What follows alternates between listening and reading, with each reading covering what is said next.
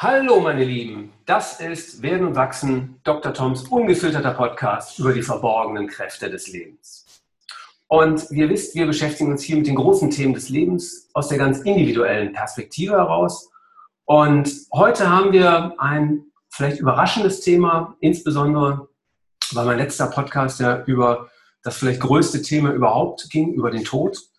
Und äh, wir wollen uns heute mit Tee beschäftigen. Und Tee ist ein Getränk, das jeder kennt. Und ähm, es ist das nach Wasser am zweithäufigsten getrunkene Getränk der Welt.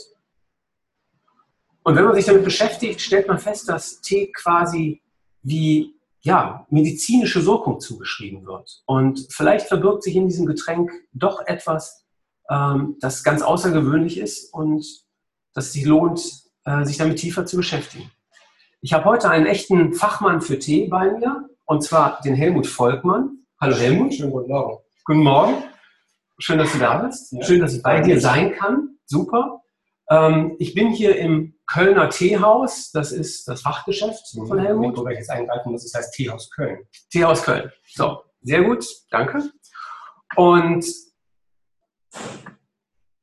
wenn ihr hier Hintergrundgeräusche hört, dann liegt das daran, dass hier die Tür offen ist und wir jetzt gleich ganz viel Tee probieren, probieren werden und dann über den Tee sprechen. Und ähm, ja, aber zuerst möchte ich euch Helmut einmal kurz vorstellen.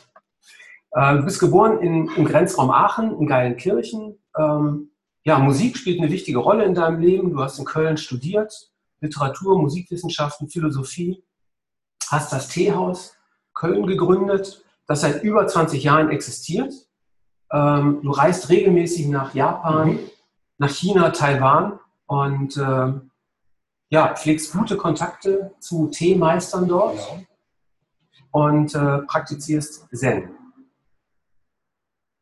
Irgendwas vergessen? Was Nö, das, das, war das Gesamtpaket Volkmann, ist äh, okay. getroffen. Alles klar. Ja, ähm, Helmut, wenn du an Tee denkst, was sind die ersten drei Dinge, die dir in den Sinn kommen? Oh Gott, da das ja mein Beruf ist, äh, kommt, ist es, ist es erst Arbeit mhm. Und Tee strukturiert aber im Grunde meinen, meinen kompletten Alltag. Das heißt, mein, mein Leben beginnt morgens mit einer, mit einer Stunde Laufen mit dem Hund durch den Park. Das hat noch mhm. nichts mit Tee zu tun. Und dann aber direkt mit einer kleinen Teezeremonie, dass ich halt auf einem äh, Senkissen sitze, und mir äh, ja, meistens einen äh, Oolong-Tee aus Taiwan zubereite in ganz kleinen Kännchen. Und das ist dieses Sitzen, Tee zubereiten, das ist eigentlich so erste, das erste Sammeln für den, für den Tag. Das ist wie, wie eine Art von Meditation. Und das kommt mir eigentlich auch in den Sinn. Das ist, okay. äh, Tee ist für mich auch gleichzeitig immer Sammeln bei sich sein. Also das äh, ist das Wichtigste. Ja. Ähm, wir wollen hier gleich Tee probieren. Genau. Was ist Tee überhaupt? Worüber reden wir hier? Wir reden äh, über eine Pflanze, die, äh, die eine Kamelienart ist, äh, die zunehmend in Asien, ähm, die, die in Asien entdeckt worden ja. ist, die auch aus Asien, aus, wahrscheinlich aus China äh, ursprünglich stammt, dann äh, von einem äh, englischen Kolonialbeamten über die Grenze nach Indien geschmuggelt worden ist, ganz, ganz heimlich und dort natürlich große Verbreitung gefunden hat. Also die großen Teeanbaugebiete sind nach wie vor heute in China, ja. Indien, Japan, in kleinerer Weise Taiwan, weil es halt ein kleines ja. Land ist. Also äh, äh, es kommt alles aus dem asiatischen Subkontinent. Mhm. Tee braucht, um zu wachsen, also die Kamelienart, äh, Camellia sinensis heißt sie, oder Camellia assamica, mhm. braucht wirklich ein feuchtes Klima, ein heißes Klima. Es braucht, braucht aber auch im optimalen Fall kühlere Nächte. Mhm. Äh, deswegen ist ideal, äh, die ideale Region eigentlich die Bergregion für mhm. High-End-Tees. Und äh, Tee gehört zur Familie der Nachtschattengewächse. Okay. Und man hat halt vor hunderten von Jahren entdeckt, dass, also man sagt immer, Buddhas Augenbrauen sind in einen heißen Topf mit Wasser gefallen, was eine schöne Geschichte ist. Ja. Ähm, es sind wahrscheinlich irgendwann mal Blätter vom Teebaum in irgendein heißes Wasser gefallen und man hat entdeckt, dass es einen, eine, eine Infusion gibt, dass es einen ja. Aufguss gibt, der sich färbt, der schmeckt. Und man hat entdeckt, dass es anregt. Dass ja. einfach, dass es koffeinhaltig ist, dass ein Alkaloid in, diesem, äh, äh, in dieser Pflanze drin ist. Und dass dieses Alkaloid dazu führt, dass zum Beispiel Leute, die Meditation machen, die haben es zuerst entdeckt, dass sie länger sitzen können, dass sie länger meditieren können, dass sie länger wach werden. Das war jetzt mal so ein allererster Rundumschlag, was ist Tee eigentlich? Ähm, würde man dann auch beispielsweise Kräutertee oder Kamillentee als Tee bezeichnen oder ist das was anderes? bei uns macht man das in Deutschland. Sagt man, ja, ja ich hab, äh, wenn ich krank bin, dann trinke ich nur Tee, ja. Kamillentee. Ja. Ähm, Im Ausland heißt das Infusion, Infusion oder Infusion. Das heißt, eigentlich sind die Kräutertees Infusionen und die, der Teeaufguss, also man spricht im Grunde von reinem Tee, nur von, von Ausguss aus der äh, Camellia sinensis. Mhm. Das ist okay. im, im, Grunde klassisch der Tee und das andere ist eine Kräuterinfusion. Bitte okay. schön trennen. In Deutschland wird es leider nicht getrennt, weil es auch dafür kein Wort sich etabliert hat. Die anderen Sprachen haben dafür ein Wort etabliert. Okay.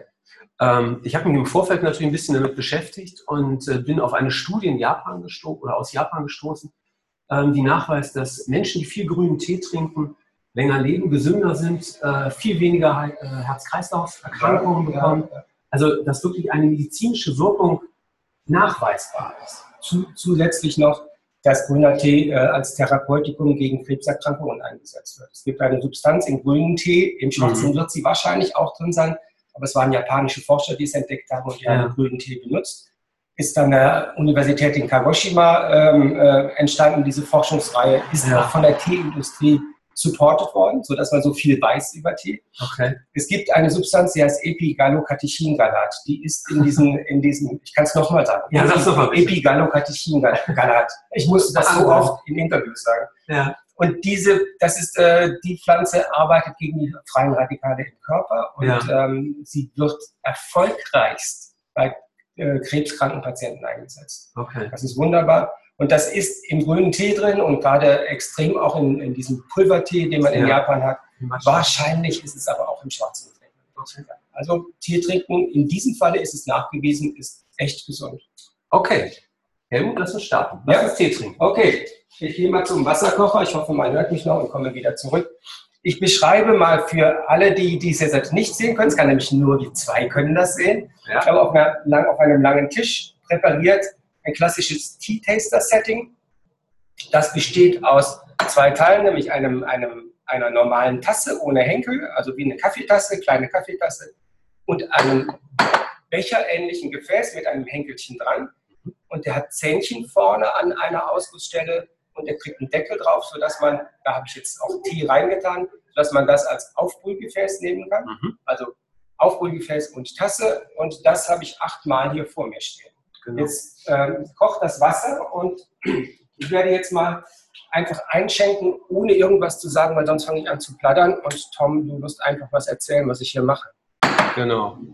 Ähm, was ich noch viel spannender finde, als jetzt selber zu erzählen, ist, ich frage mich, warum die Zähnchen vorne an der Tasse. Das wirst du gleich sehen. Und ich werde es erklären, aber ich bin hier kein Multitasker, sondern versuche das ist auch immer der, der Satz bei den Tea-Tastings, bei den Frauen das meiste Gelächter hervorsagen. Das können wir alle. Nur Männer können das nicht. Ich halte das für totalen Bullshit. Niemand kann Multitasking, außer die Piloten, die werden dazu ausgebildet. Also ich glaube tatsächlich ist das Gehirn dazu gar nicht in der Lage, ja. sondern die Dinge werden einfach sequenziell äh, in sehr kurzen Abständen hintereinander gemacht. Vielen Dank für diese aufschlussreiche Erklärung. Ich werde das ins nächste Tea-Tasting mit einfließen. So, Jetzt stehen hier und das, ähm, acht verschiedene Töpfchen und davor stehen die Schalen. Und ich habe ausgewählt vier schwarze Tees, vier grüne Tees. Die werden wir jetzt alle schön nacheinander probieren, aber erst wenn wir drei Minuten gezogen haben. Normalerweise macht das immer mein, meine Begleitung, die auf die, auf die Uhr guckt. Mhm. Das macht sie jetzt auch. Okay.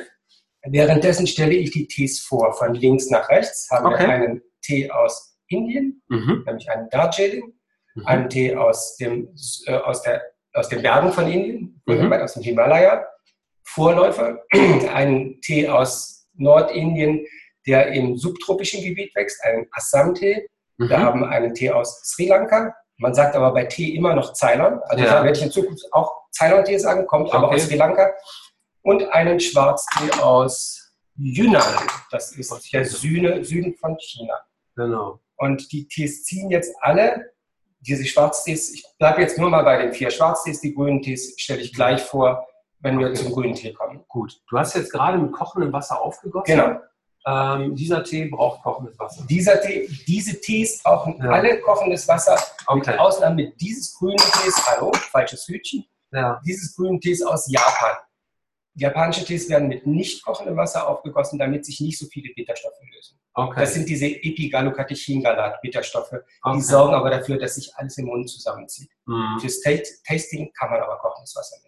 Alles klar. Also okay. grundsätzlich auch mal für alle zum, zum nochmal so zum Mitschreiben, weil es so oft falsch gesagt wird. Ja. Alle Tees brauchen heißes Wasser mit Ausnahme von japanischen Grüntees. Da sollen sich die Bitterstoffe nicht so stark lösen.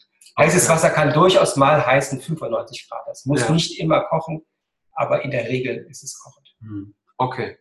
Wo sind wir bei den drei Minuten? Ich habe den Überblick verloren. Egal. Ähm, zwei, eine Minute. zwei hat er jetzt gezogen. Hm? Äh, eine hätten wir noch.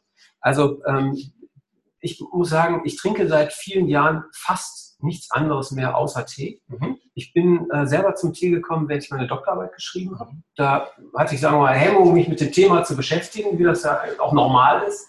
Da habe ich mal gedacht, dann, dass ähm, Kamillentee trinken irgendwie eine gute Art wäre, um mich äh, selber zu beruhigen. Und da bin ich irgendwie hängen geblieben dabei. Beim Kamillentee oder? Nee, insgesamt beim mhm. Tee trinken. Und mhm. ich finde, das ist eigentlich ist ein Getränk, das kalt gut schmeckt, das warm gut schmeckt. Äh, das eine unglaubliche Geschmacksvielfalt bietet, das ähm, positive Wirkung auf den Körper hat. Absolut. Ähm, also deswegen, wenn ich sagen würde, ähm, wenn es in meinem Leben Süchte geben würde, dann würde ich sagen, Tee ist eine davon und Schokolade ist die andere. Okay, eine, eine Sucht teilen wir, nämlich die Teesucht. ja, Schoko so nicht. Ich muss jetzt mal abgießen, glaube ich. Und zwar stelle ich jetzt einfach die, dafür sind die Zähnchen. Ah, okay. Ne? Weil die Blätter bleiben in dem Töpfchen drin. Ja. Und ähm, das, die Flüssigkeit schütte ja. ich jetzt einfach in die Schale. Ich erkläre mal, was äh, Helmut jetzt macht. Und zwar hat er ähm, die, diese kleinen Tässchen mit den Zähnchen vorne. Äh, den Deckel drauf. Der Deckel war schon vorher drauf, damit der Tee, äh, der Tee ziehen konnte. Und stülpt sie jetzt über die kleinen Schälchen, die vor den Tassen stehen und der Tee läuft eben rein und äh, die Teeblätter bleiben in der Tasse. Ja, sieht toll aus, ne? Sieht wunderschön so. So machen das alle Tea-Taster auf der Welt. Das ist ein ganz klassisches äh, Setting für, für den professionellen Tea-Taster. So, jetzt nehme ich die Tasse raus und stelle die dahinter, hinter die Schalen. Ich werde jetzt hier ein Foto machen, weil das alleine schon so wunderschön aussieht. Äh, das Foto werde ich übrigens bei äh, Instagram und Facebook posten. Dann stelle ich das schön nebeneinander. Ja, es sieht super aus. Was halt hier so toll aussieht, das weiße Porzellan und darin eben die Farbe, der farbige Tee, der von ähm, ja, einem ähm, eigentlich kräftigen Gelb bis hin zu Orange-Rot ähm, und dann die Grüntees eben mit leichten Gelbtönen. Ähm, wunderschön ist eine unglaubliche Farbpalette.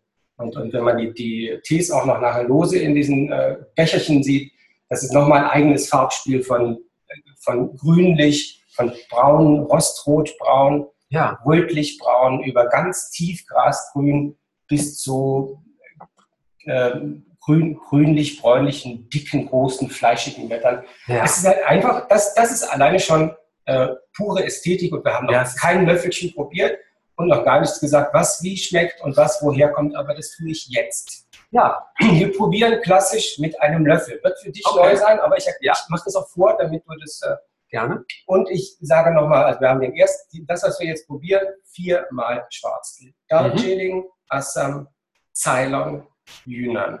Mhm. Und während wir das erste probieren, spreche ich ein bisschen über Geschmack. Du versuchst, wir, ja, wir genau. dann beide drüber. Genau. Und dann erzähle ich was, wo der Tee eigentlich herkommt. Und das Allerwichtigste kommt jetzt zuerst, nämlich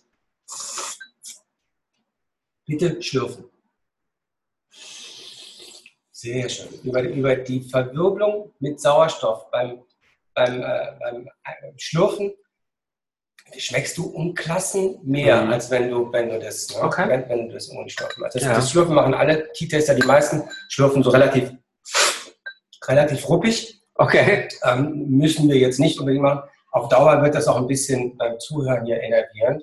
Was wir auch machen können, ist erstmal den Löffel, wir haben ja so, so, so klassische Suppenlöffel, mhm. ähm, genau.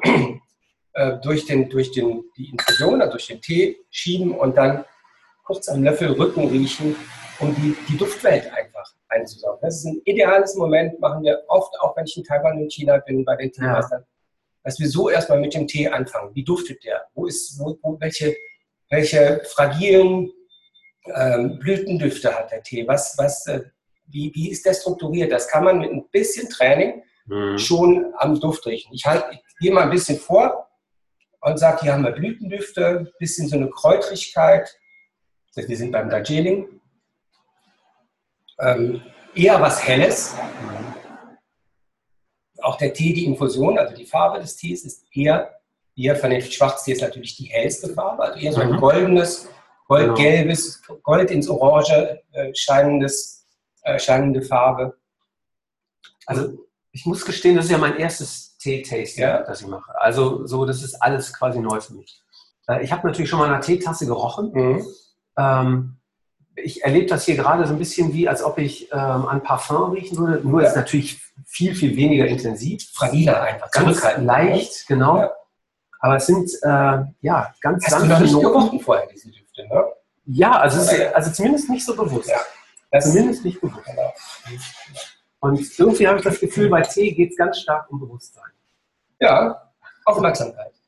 Genau. Wachsein. Achtsamkeit ja. sozusagen. Ja, ich sage in Mode gekommen, das Wort, aber eben, genau, deswegen hörst du es von mir nicht so oft. Ja. Für mich halt ist eher mal Wachsein. Das, genau, das ist auch so, ähm, mein, mein Zen-Lehrer sagt das auch, also auch Achtsamkeit aber auch Wachsein. Mal schmecken jetzt. Und zwar? Wir schmecken jetzt nochmal. Schau, dass ich über, oberhalb des so Gaumensegel und über der Zunge sind mhm. diese feineren, süßlicheren Momente. Und aber am Zungenrand hast mhm. du eine ganz schöne Präsenz von Gerbstoffen. Das ist zwar ein leichter Tee, mhm. aber wenn wir das hier durchhaben, das sind alles, die anderen Tees sind alle viel schwerer, ja. wirst du bemerken, ey, Darjeeling hat aber die meisten Tannine. Mhm. Und das ist so wie Moselwein, ne? Säure und Frucht ja. und so weiter. Das muss zusammenspielen. Und das macht es halt bei, bei Darjeeling. Okay. Super. Also dann nochmal schmecken im Mund. Also äh, diese Herb Astringentien, also die herbe, mhm. Immer am Zungenrand. Das kann gehen hier beim Japan-Tee gleich bis ganz, ganz hinten, äh, wo der Tee ab, also wo, der, wo man den Tee runterschluckt. Muss man erstmal lernen zu schmecken? Ja, machen wir gerade. Okay, ja, sehr gut. Ja, also auch äh, kann man auch dann beim Hören und sagen, hey, wo kann man denn das schmecken? Ja. Also die Aufmerksamkeit es ist das, wir machen hier ein Tasting. Wir machen jetzt nicht, wir sitzen hier mit einer schönen Tasse Tee und reden über schöne Dinge, sondern wir probieren. Ja. Das ist äh, einfach nur ähm, schmecken, aufmerksam sein, formulieren, gucken, wo geht die Assoziation hin und beim nächsten Mal vergleichen. Darjeeling, nur damit man was lernt über Darjeeling, äh, liegt äh, an der Grenze von Nepal, ist eine Bergregion. Die mhm. Teepflanzen wachsen also auf Plantagen die hügelig sind. Es kann dort nur mit der Hand geerntet werden. Es gilt als der königliche Tee, also der eleganteste okay. Tee, Schwarztee ja. der Welt. Ähm, Temperaturen sind im Sommer schon auch heiß, aber im Frühjahr, wenn die edelsten Tees mhm. gepflückt werden, habe ich so erlebt, 28, 29, vielleicht 30 Grad. In der Nacht wird es immer schön kühl. Mhm. Das ist so das ideale äh, Terrain, also quasi, quasi für, für Klima und der ideale Boden für Ganz hochelegante schwarze Tees. Was macht exzellenten Tee aus? Oh, kategorisch kann, kann, ich gar nicht sagen. Also ich würde sagen, eine Transparenz, ja. eine Klarheit, ein spezielle, äh, spezielles Charakteristikum ja. und ähm, möglichst auch eine sehr schöne Struktur und Vielschichtigkeit. Mhm. Im Grunde genau wie Wein denken. Es okay. ist wirklich, es ist wie Wein, ist leider nur komplexer. Also Tee hat einfach bis zu 2.000, 3.000 Geschmackskomponenten in sich und bei ja. Weinen spricht man immer so von 400, 500. Das ist ja. also viel, viel komplexer. Deshalb müssten wir eigentlich viel stiller sein. Ja. Mit dem Thema Stille ist im Podcast natürlich unerwünscht. okay, so, probieren wir den nächsten Tee aus genau. Assam, damit wir ein bisschen vorankommen. Das ist jetzt ein ganz schön, ja, zinnoberroter Tee. Wunderbar. Leuchtet auch richtig. Das Aroma ist völlig anders. Oh ja. Er ist viel voller, mhm. ähm, in gewisser Weise fast wie runder. Ja. Am Abgang nicht ganz so viele Bitterstoffe. Ja. Obwohl es der schwerere Tee ist. Obwohl es der schwerere Tee ist. So, Ostfriesen-Mischung, English ja. Blend, Irish Blend. die Basis davon. Mhm. Das, das ist einfach ein wuchtiger Tee, zu dem man in der Regel auch Sahne oder, oder Zucker nehmen kann. Ja. Aber weniger Gerbstoffe als Darjeeling. Mhm. Und Interessant. auf der Zunge eher Kraft und ein bisschen so was malzig-süßes. Also diese Herbe und ein bisschen Ja. was, so Malzbonbon, Gerste. Ja, genau, Gerste. Lass uns riechen. Lass uns- Oh, das Riechen haben wir komplett vergessen. Wie kann das nur sein? Ah, Da, auch da, das Süße springt, springt dann sofort in die Nase. Die Gerbstoffe riecht man in der Regel nicht so Nee. sehr. gar nicht. Die sind Quatsch. Das ist wunderschön warm und weicher. Das macht, und das ist genau, so, so, so, Mhm. muss, so muss Assam. Ja. Schön, super. Sag's ohne Satz, so muss Assam.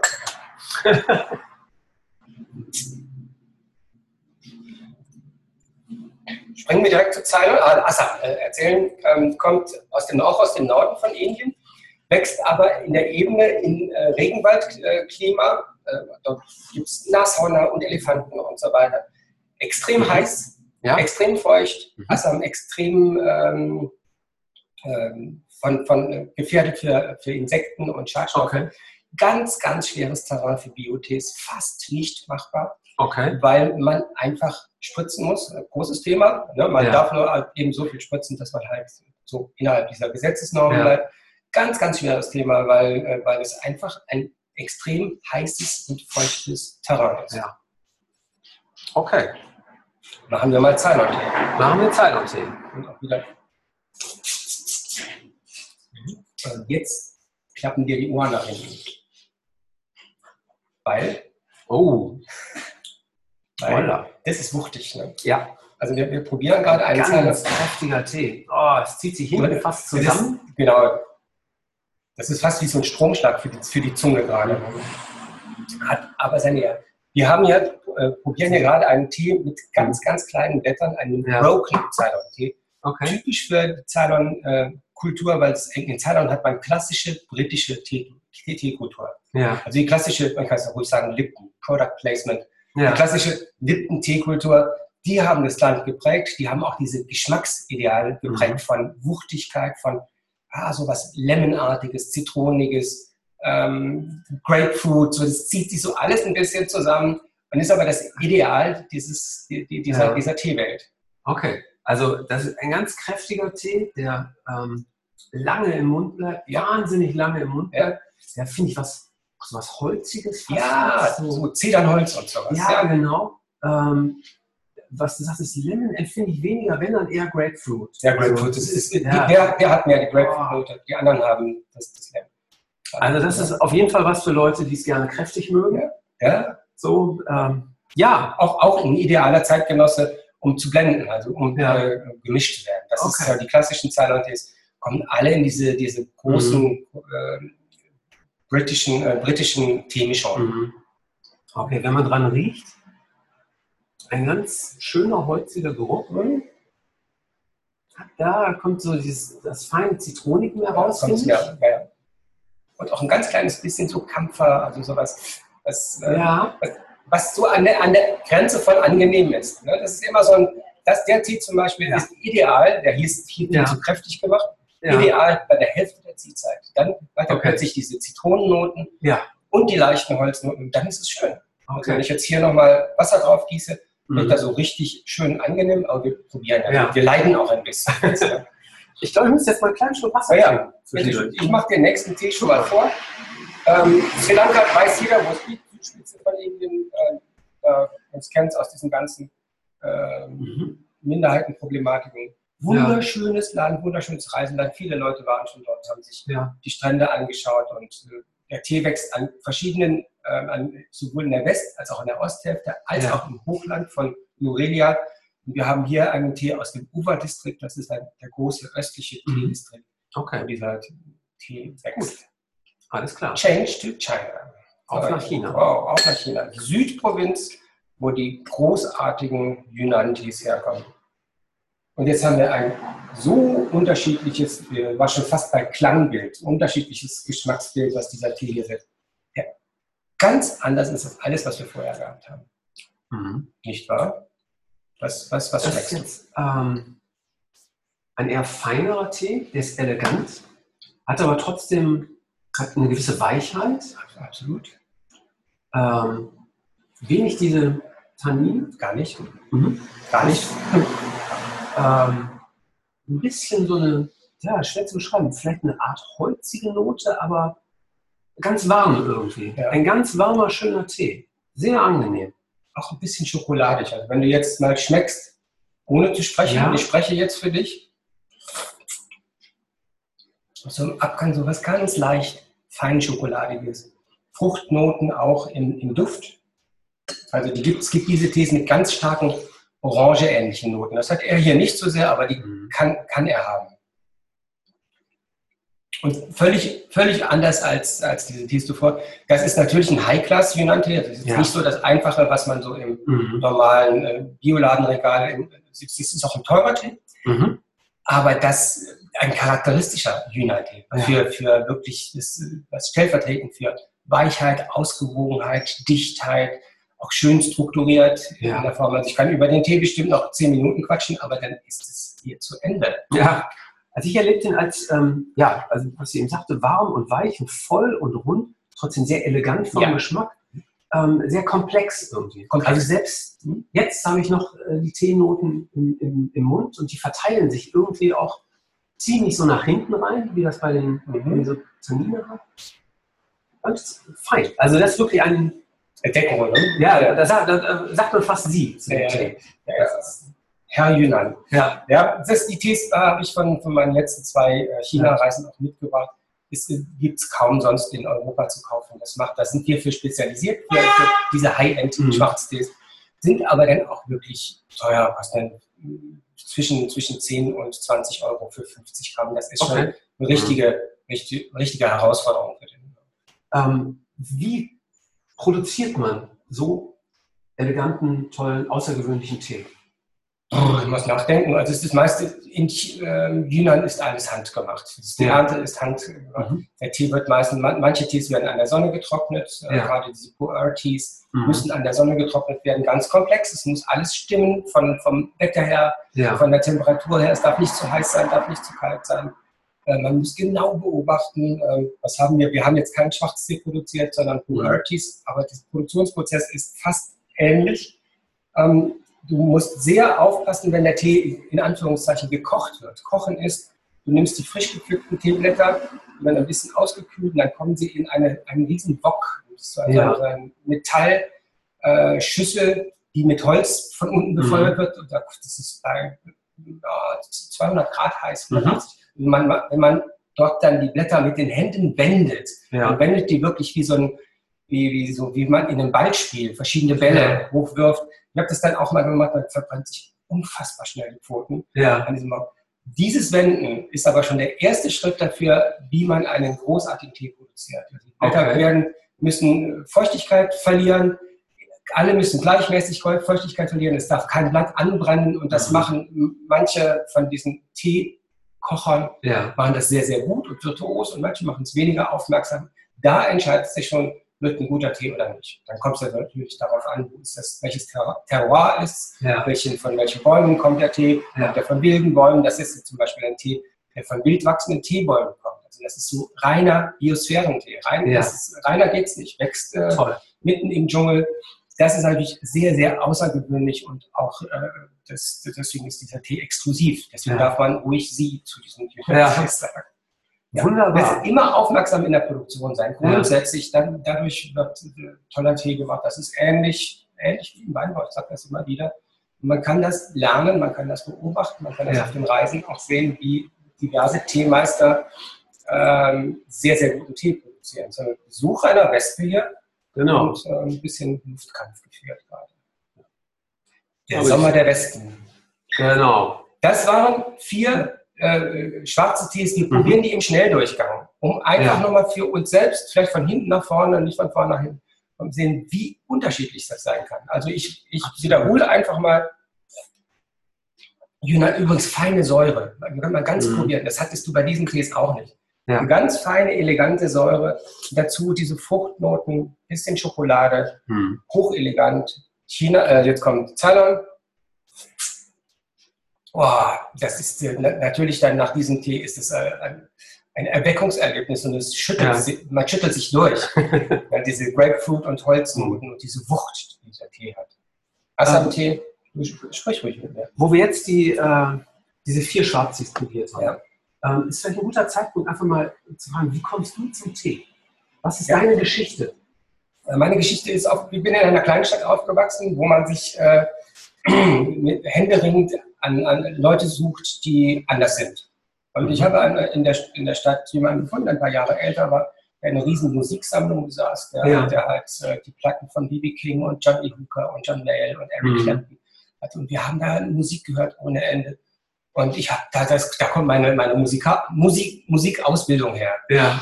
Und der trank Tee. Mhm. Und niemand sonst trank Tee im Dorf. Und ja. die anderen Jungs fingen schon alle mit Bier und so weiter an. Und wir haben angefangen, Tee zu trinken. Weil wir einfach, ich wollte was anderes machen. Ich wollte mhm. Musik machen und wollte auch, ja, man will immer anders sein als die anderen. Klar. Und das Teetrinken ja. war ein erster Schritt, um anders zu sein.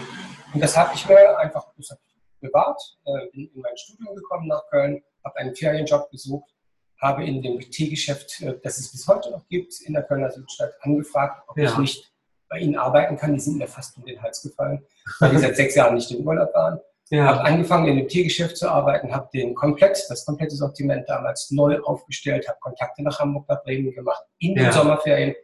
Dann war ich eigentlich schon semi-professionell im Tee-Business drin. Ja. Habe mein Studium zu Ende gemacht, habe angefangen als Journalist zu arbeiten, als Musiker zu arbeiten. Ja. Und traf einen Betriebswirt, der irgendwie Tee verrückt war und sagte, sollen wir nicht ein Teegeschäft aufmachen? Und ich habe leichtfertigerweise und ohne nachzudenken Ja gesagt. Ja. In diesem Geschäft stehen wir bis heute.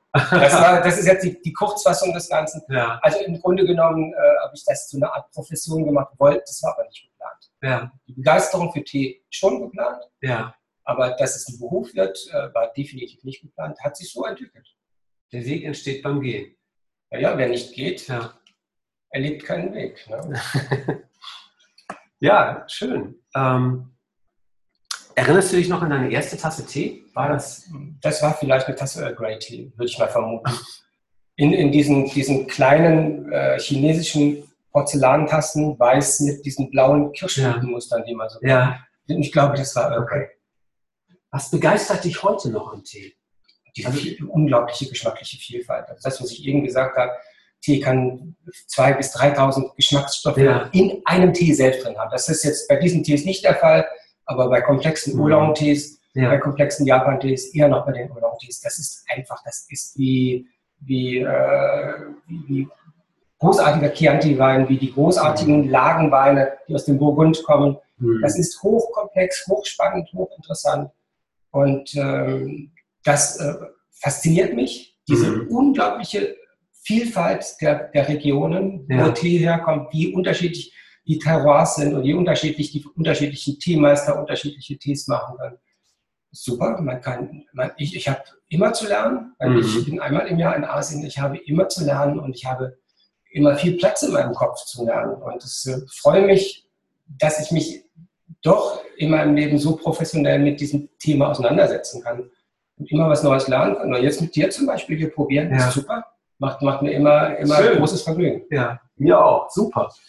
Ähm, du sagtest, du reist regelmäßig nach Asien und triffst große Teemeister.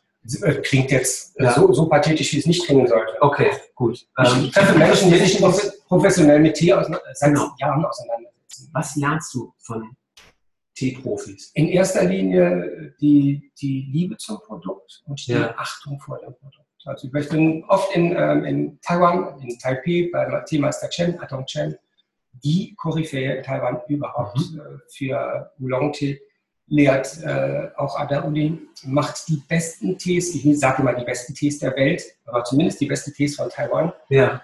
Und was ich bei ihm immer lerne, ist diese unglaubliche Demut vor der Pflanze, vor dem Produkt, vor dem Tun, also vor dem, wie, wie mache ich den Tee auch, wie aufmerksam muss ich sein.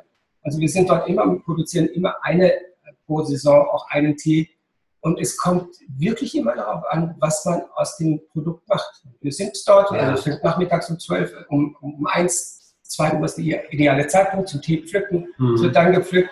dann werden die Tees ausgebreitet, dann, dann werden sie, müssen sie unglaublich sorgfältig beachten. Wenn, wenn Chen sieht, dass jemand mit den Füßen auf einem Blatt Tee herumtritt, ja. ist er sauer. Ja. Und es sind ja tausende von Teeblättern. Es wäre eigentlich egal. Ja. Es ist nicht egal. Es ist immer so genau der Punkt. Seid vorsichtig, wenn ihr die Tees wendet. Seid vorsichtig mit dem Blatt. Wendet es wie eine Geliebte.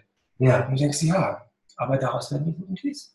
Es ist einfach, und das, das finde ich großartig, ähm, dass man mit so viel Liebe mit einem Naturprodukt ich habe es gelernt von meinem Großvater, der war Gärtner und ich ja. bin dort die ersten sieben Jahre aufgewachsen. Die Liebe zu den Pflanzen. Die Liebe zu, eigentlich auch die Liebe zu den Organismen. Ja. Zu Pflanzen und Tieren, aber bei uns im Garten waren halt mehr Pflanzen als Tiere. Es gab ja. Bienen. auch die Liebe zu den Bienen. Das ist, äh, es zieht sich doch wie ein roter Faden durch mein Leben. Das ist das Wichtigste. Dann sind wir halt wieder bei Ach ja. Achtsamkeit, Aufmerksamkeit, Wachsein.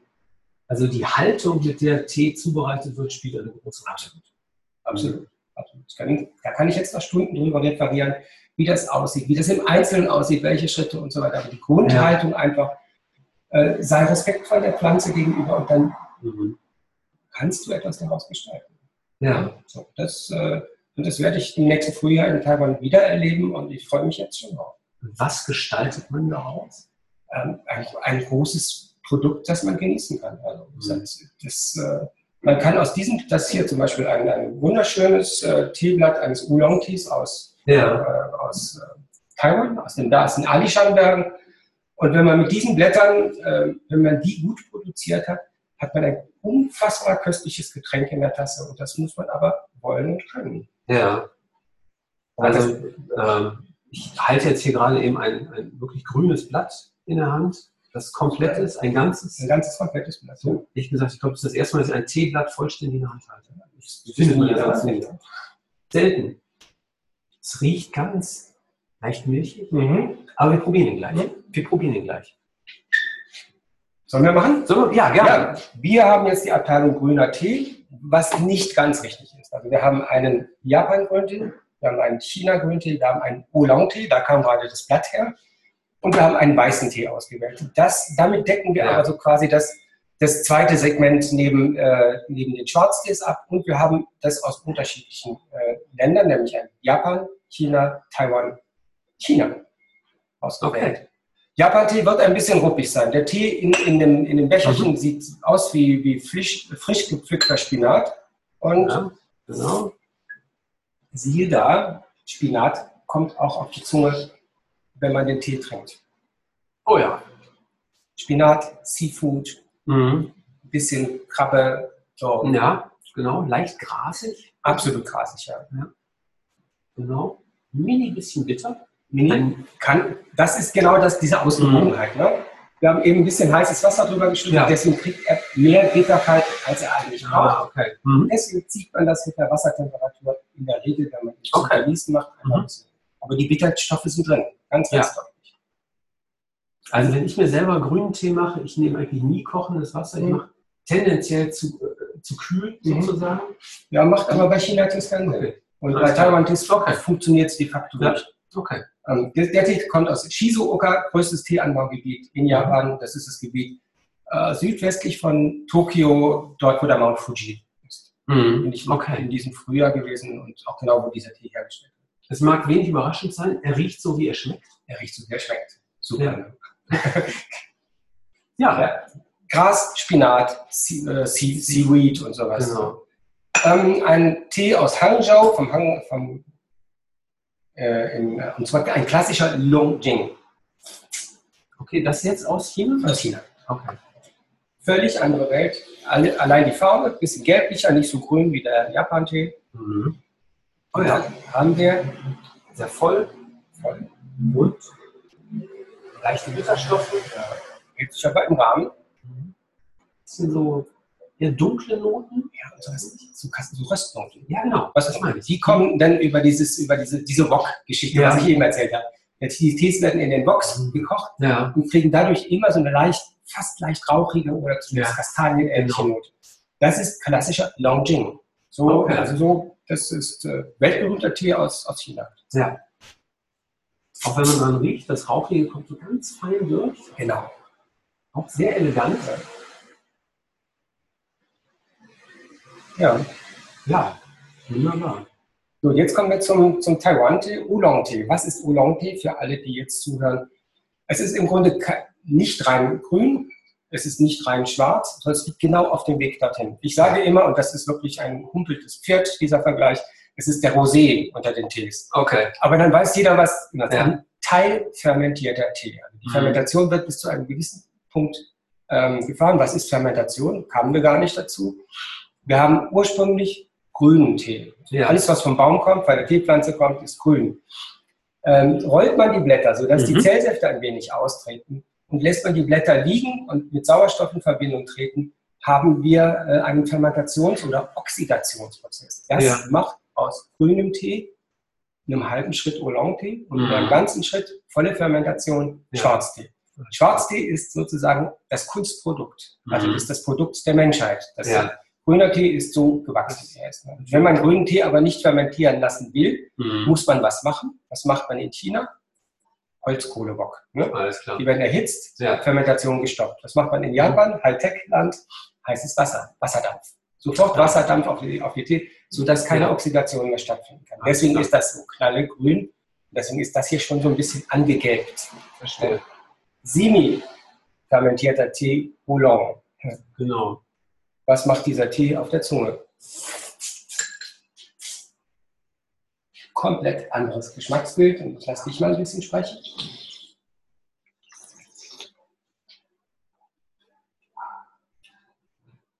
Ein sehr weicher Tee, ganz ähm, voll, trotzdem fein, nicht ähm, massiv oder mhm. so. Mhm. Eleganter Geschmack, ganz kleines bisschen milchig. Mhm. Ähm, fast nicht Frucht, bitter. Oder nicht Frucht, ja. ja, leichte Fruchtnote, auf jeden Fall. Sogar eher, eher auch, das ist definiert eigentlich auch diesen Tee. Eher so ja. Pflaume, bisschen Mango. Pflaume, genau.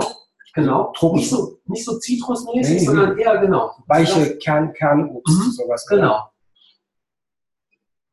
Und das ist das Typische für Oolong-Tee. Das kann noch wesentlich opulenter und dichter und fruchtiger mhm. und kommen. Und einfach an den Zungenrändern plötzlich Stille. Keine ja. Also wenn noch was adstringiert im Mund, dann sind das die Tees von vorhin. Der macht es gar nicht. Das finde ich sehr interessant, weil dieser Tee scheint wie ruhig zu sein. Ja und ruhig zu machen. Das Hoffentlich macht er ruhig. Finde ich jetzt sehr äh, interessant. Ja, das ist so der Typus von Tee, mit dem ich diese, ja. diese Teezeremonie morgens mache. Ja. Das ist einfach ideal. Das sind Tees, um in die Ruhe zu finden. Ja. Kann man mit Japan-Tee auch machen, aber die fordern auf eine gewisse andere mhm. Weise. Genau, und die schwarzen Tees waren eher anregend, ja, die sind eher kräftig, präsent, stehen nach vorne. Ja, genau. Gut. Sehr, also stimme ich dir bei. Das so ist ganz anders. Minkyang White Buds, auch aus Yunnan, weißer Tee. Noch zur Erklärung, weißer Tee, eine Unterspezies der, der grünen Tees, die werden, diese Tees werden nur an der Sonne getrocknet. Das, was ich Ihnen erzählt habe von, äh, was man in Yunnan speziell macht. Und was haben wir jetzt auf der Zunge? Mm. Oh, der hat eine ganz schöne Präsenz. Weich, ähm, schwer zu beschreiben. Was ähm, macht die Fruchtnote? Der hat ein bisschen weniger Fruchtnote, so leichte Gewürze oder Hölzer oder so. Ja, so Dufthölzer. Sowas, ja, ja, aber auf eine ganz feine Weise. Auf keinen Fall massiv oder ja. Gar nicht. Ganz feiner, eleganter Tee. Ja. Ganz toll. Weißt du, darf man, darf man Favoriten benennen? Wir sind ja jetzt durch. Okay, also das, das wäre, äh, der gehört zu meinen Favoriten. Das habe ich mir am Anfang schon gedacht, dass du, weil, du auch Tee suchst, um in die Ruhe zu kommen.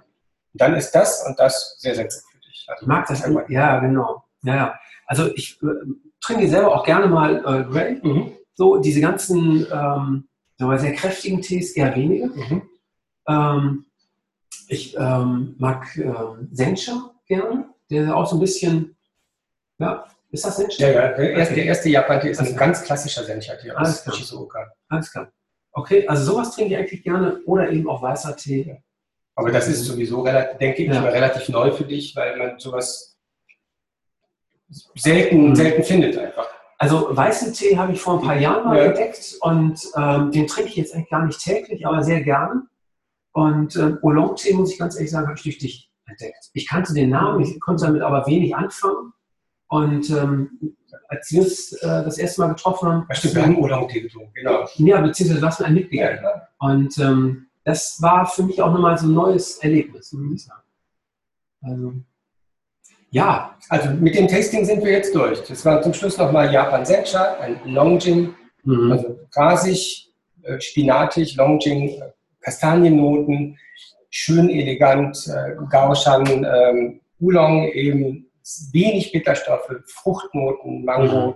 und hier zum Schluss Minkyang Wildbirds, sehr fein, ganz, ganz feine, wie so feine Dufthölzer, die ja. ganz, ganz, ganz stiller Tee. Das, das, das ist die Abteilung grüne Tees. Ja, aber interessanterweise, ich habe den Geschmack jetzt noch im Mund. Ja.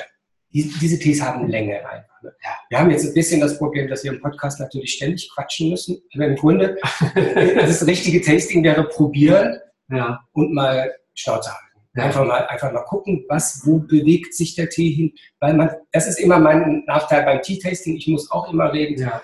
Du schmeckst nicht mehr, während du denn sprichst. Also mhm. das, das Schmecken hört dann auf. A ist die Aufmerksamkeit weg und B ist aber auch die Sensorik dann weg, weil ja. du dich hier bewegen musst. Aber das ist so ein bisschen, man muss das mit einer gewissen Routine machen, weil man mhm. ja weiß, weil ich auch weiß, wie die Tees schmecken.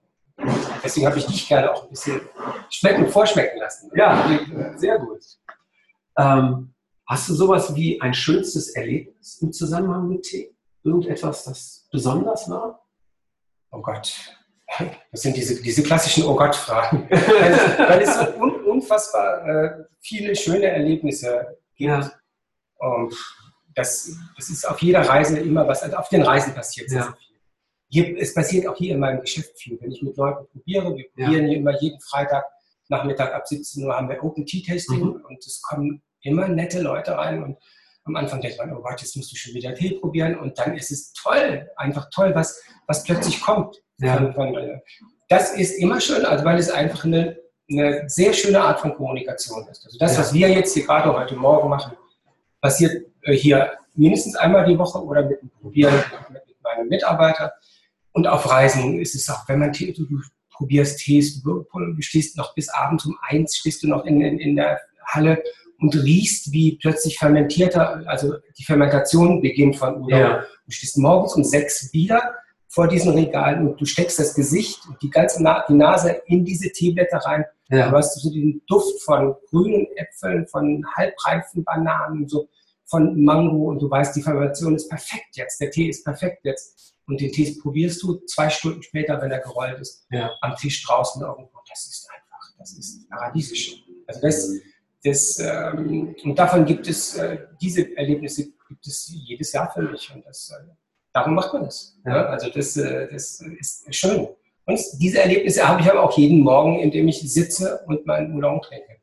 Das äh, ist dann immer ein mit dem Tee zusammen in die, in die Stille kommen. Ja. Also das, äh, das, das ist ein, eins von diesen, oh Gott, schöne, schöne Erlebnisse. Mhm. Ich habe fast das Gefühl, dass Tee uns etwas lehrt über das Leben. Und ich habe gerade das Gefühl, das hat was mit Achtsamkeit und mit Wachheit zu tun. Ja, ja. ja und immer das, das, das, der Tee macht ja nichts, der ist ja einfach nur da, aber er zwingt dich, zum Beispiel dieser weiße Tee zwingt dich, ruhiger zu werden. Mhm. Ne? Auch wenn wir jetzt die ganze Zeit haben reden müssen, weil wir ja keine Kamera hier haben. Bei der Kamera kannst du ja viel ruhiger sein. Mhm. Wenn wir mal, das, das macht der Tee jetzt das können wir nochmal nachschmecken. Ja. Aber wir müssen ja immer so ein bisschen, so ein bisschen Schallwellen und Ideen auch liefern. Ja. Aber der, der, dieser Tee macht, fordert von dir Aufmerksamkeit. Und eigentlich fordert er die Ruhe, die du ja auch von dir selbst haben, in dir selbst haben möchtest. Und das, äh, ja, das, das, das kann Tee, mhm. wenn man ihm zuhört. Was ist das Geheimnis des Tees?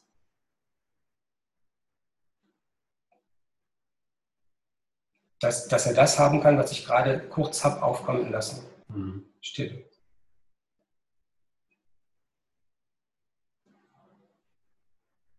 Ist Tee so etwas wie eine Lebenseinstellung? Eine Haltung gegenüber dem Leben? es gibt ja diesen, das, das was man, man, man es gibt Zen-Menschen in Japan und man sagt, ja. es gibt Tee-Menschen. Das sind diese Menschen, die Leute, die sich äh, entweder mit der Teezeremonie beschäftigen oder die auch Tee mhm. machen, ähm, die haben sicherlich oft eine andere Haltung, also eine, eine klarere Haltung, eine wachere Haltung, beziehungsweise ganz andere. Aber es gibt auch die ganz normalen Leute, die sich mit Tee beschäftigen, die auch Tee produzieren, die das nicht haben. Also du musst dich musst nicht Teeproduzent sein und gleichzeitig mhm. sagen mal, eine, eine Haltung der Aufmerksamkeit und Achtsamkeit haben. Das ja. ist nicht immer die gleiche Schnittmenge, aber es gibt diese Schnittmenge. Mhm. Und die ist spannend. Und die erlebt man bei den Leuten, die Groß, Großes machen. Also Atong Chen zum Beispiel, Meister Atong Chen. Ähm, oder auch, ich habe jetzt, jetzt erlebt, äh, einen der größten Sencha-Produzenten in Japan, der jedes Jahr Tees produziert, die alle Competitions in Japan gewinnen, National Tea Contest. Teammaster äh, Ota und äh, Teammaster Tohei. Beide, äh, der eine über 70, der andere über 80. Der eine so ein bisschen so, so ein Tee-Samurai, also so ein ganz wuchtiger, kleiner, drahtiger ähm, Teebauer, ja. der äh, aber eine Klarheit hat. Eine unfassbare Klarheit. Kein, kein, das ist kein Philosoph oder so. Ja. Und Tohei war eher eine klare Philosophie über seine Pflanzen, eine Stunde darüber gesprochen, wie er, wie er wirklich den besten Jokoro der Welt macht.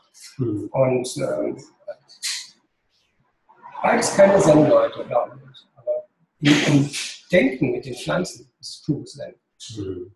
Ganz, ganz bei ihrer Sache sein. Mehr, mehr musst du nicht machen. Du kannst auch Gitarre spielen, Drums spielen, du kannst Essen zubereiten, mhm. du kannst ein Auto zusammenschweißen. geht, geht auch mit, der Einheit, mit, der, mit, mit dieser Einstellung. Also das ist nicht, das Tee fordert das vielleicht ein bisschen mehr als ein Auto. Ja. Aber geht, geht alles. Helmut, stell dir vor, du könntest jede Plakatwand in Deutschland für einen Tag bespielen. Was wäre deine Botschaft? Was würdest du machen? Wow, wow, wow. Der Werbemann spricht mit mir. Eigentlich der Botschaftsmann. Der Botschaftsmann, genau. Welche Botschaft, Botschaft möchtest du raussenden oh, in die Welt? Darum geht es. Ich,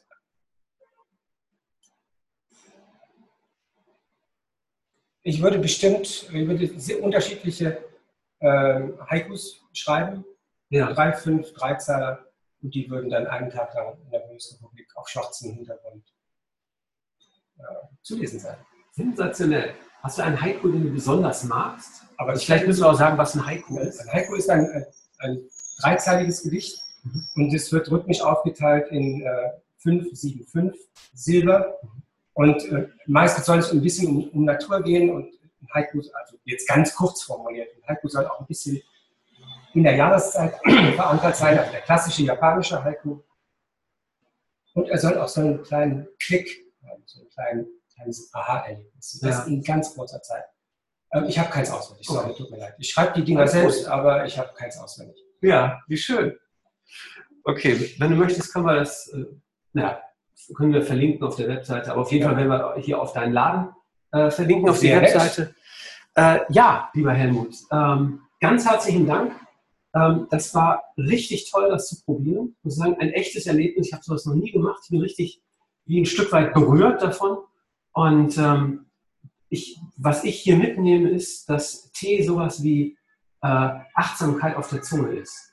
Sag ich mal. Oder, äh, ja, also dass äh, der Tee uns sehr ähm, zu uns selber äh, bringt oder auf uns selber zurückkommt. Und dass das vielleicht sozusagen das ist, was mit transportiert wird. Ähm, ich möchte mit einem Zitat schließen von äh, Tien Yeng, heißt er, ähm, ein chinesischer Gelehrter, den ich bisher auch noch nicht kannte, ähm, aber dem man nachsagt, ähm, dass er folgendes Zitat äh, äh, gesagt hat, man trinkt den Tee, um den Lärm der Welt zu vergessen. Wunderbar, ein bisschen Lärm der Welt kommt auch von draußen. Und ich werde jetzt schön achtsam spülen. Ja, vielen Dank nochmal. Und ich möchte an der Stelle ähm, auch nochmal auf einen anderen Podcast verweisen, nämlich den ich mit Kiran Böge gemacht habe zum Thema Achtsamkeit und ich finde, das passt hier sehr gut in den Kontext. Und äh, in, diesem, in diesem Sinne, seid gut bei euch. Auf bald.